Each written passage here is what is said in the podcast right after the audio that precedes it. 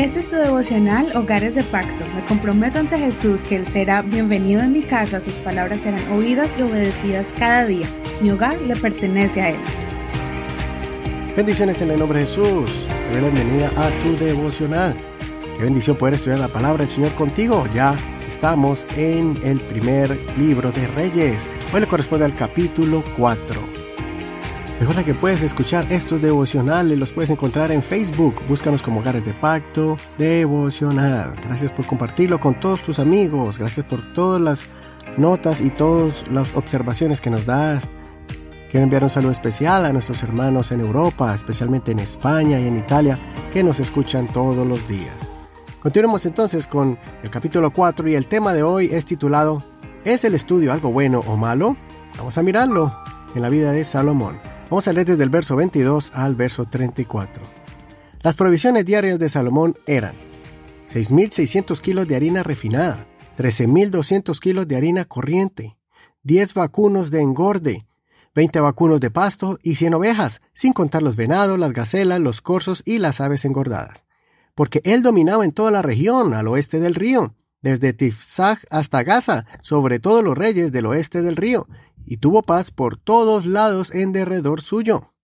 Judá e Israel, desde Dan hasta Berseba, vivían seguros todos los días de Salomón, cada uno debajo de su vid y debajo de su higuera. Salomón tenía cuatro mil establos para los caballos de sus carros y doce mil jinetes. Los gobernadores proveían cada uno durante un mes al rey Salomón y a todos los que venían a la mesa del rey Salomón, haciendo que nada faltara. También hacían llevar cebada y paja para los caballos y para los corceles al lugar donde él estaba, cada uno conforme a su cuota. Dios dio a Salomón sabiduría, gran entendimiento y amplitud de corazón, como la arena que está a la orilla del mar. La sabiduría de Salomón sobrepasaba la de todos los orientales y toda la sabiduría de los egipcios. Él fue el más sabio de todos los hombres, más que Eitán el Esrahita y que Emán Calcol y Darda, hijos de Mahol. Su nombre llegó a ser conocido en todas las naciones de alrededor. Salomón compuso tres mil proverbios y mil cinco poemas. También disertó acerca de las plantas, desde el cedro del Líbano hasta el hisopo que crece en la pared. Asimismo disertó acerca de los cuadrúpedos, las aves, los reptiles y los peces de todos los pueblos venían para escuchar la sabiduría de Salomón, de parte de todos los reyes de la tierra que habían oído de su sabiduría. Hasta que la lectura de hoy, hemos leído una porción del capítulo, pero no olvides leerlo completamente. Este capítulo nos muestra un poco más sobre la vida de Salomón como gobernador, la forma en que organizó su gobierno para que el pueblo pudiera sustentar su hogar en un orden establecido por meses, un mes cada gobernador. También vemos una faceta de Salomón en su vida personal. Aquí vemos que Salomón no solo tenía destreza para administrar y gobernar, sino también en el estudio de las ciencias. En la literatura se desempeñó escribiendo proverbios y salmos. En ciencias naturales investigó sobre las plantas y los animales, mejorando así las técnicas de agricultura y ganadería y aprovechando la tierra al máximo.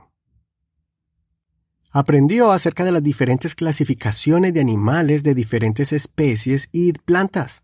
Todas sus investigaciones y descubrimientos los compartía, enseñándoles a todos los monarcas y sabios que venían a visitarlo, pues su fama se extendió por toda la región hasta los lugares más remotos de la tierra. Tanto así que su sabiduría fue comparada con grandes sabios de la época, y Salomón los superó. Imagínese las discusiones y debates que Salomón tenía con grandes pensadores y cómo habrá sido la sorpresa de ellos al escuchar a Salomón. Recalco hoy sobre este punto para que nuestros hijos y nosotros no menospreciemos la importancia del estudio y la preparación académica. Años atrás se desanimaba al joven cristiano que no se preparara académicamente porque algunos decían, entre comillas, Cristo ya viene, no pierda el tiempo estudiando. Cierro comillas. También decían que todo el que estudiaba se apartaba del camino de Dios.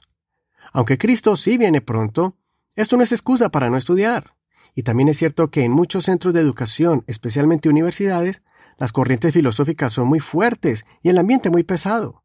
Sin embargo, conozco muchos jóvenes y jovencitas de nuestras iglesias que se graduaron como maestras, como agentes financieros y otros en el campo de la medicina que todavía permanecen en el camino de Dios. El éxito de ellos es que tenían un buen fundamento de la palabra de Dios y sus convicciones de fe. No se dejaron engañar ni contaminar de corrientes filosóficas radicales. Sabían distinguir el bien y el mal. Ellos enfrentaron esto manteniendo firmes sus principios bíblicos y morales. Y si hay algún joven que no quiere pasar mucho tiempo en la universidad o adquirir una deuda estudiantil, estos jóvenes pueden estudiar y aprender una habilidad que en seis meses o tal vez un par de años ya pueden trabajar independientemente, comenzando sus empresas, si no quieren pasar mucho tiempo estudiando en una universidad. Lo importante es que nuestros hijos tengan una proyección en sus vidas, que puedan descubrir su vocación en alguna habilidad o profesión, pero que no se queden en un estado de conformidad, viviendo el día a día sin un enfoque o sin preparación. Obviamente, si alguien se obsesiona y descuida su salud, su familia, su esposa, sus hijos y su vida espiritual por estar estudiando continuamente y capacitándose, entonces de seguro se va a quemar, entre comillas, y va a tener problemas grandes por no hacer un balance en su vida. Salomón aprendió sobre esto, así que es importante hacer un balance en nuestras vidas personales. Preguntémonos, ¿estamos animando a nuestros hijos para que se capaciten y se preparen para su futuro? Hasta que la reflexión del día de hoy. Soy tu amigo y hermano Eduardo Rodríguez. Que el Señor Jesucristo escuche tu oración y te dé la sabiduría para guiar y animar a tus hijos a que se capaciten en algún área de oficio, que obtengan una profesión o que empiecen un emprendimiento empresarial. Si tienes alguna pregunta, alguna opinión o quieres comentarnos algo acerca de estos programas, por favor escríbenos por medio de WhatsApp al 1562-551-2455. También puedes escribirnos por medio del Messenger por Facebook. Búscanos como Hogares de Pacto Devocional. Muchas gracias por tus oraciones y por tu apoyo a este ministerio para seguir llegando a otras familias. Mañana seguimos con el siguiente capítulo. Bendiciones de Dios para ti. Este es un ministerio de la Iglesia Pentecostal Unida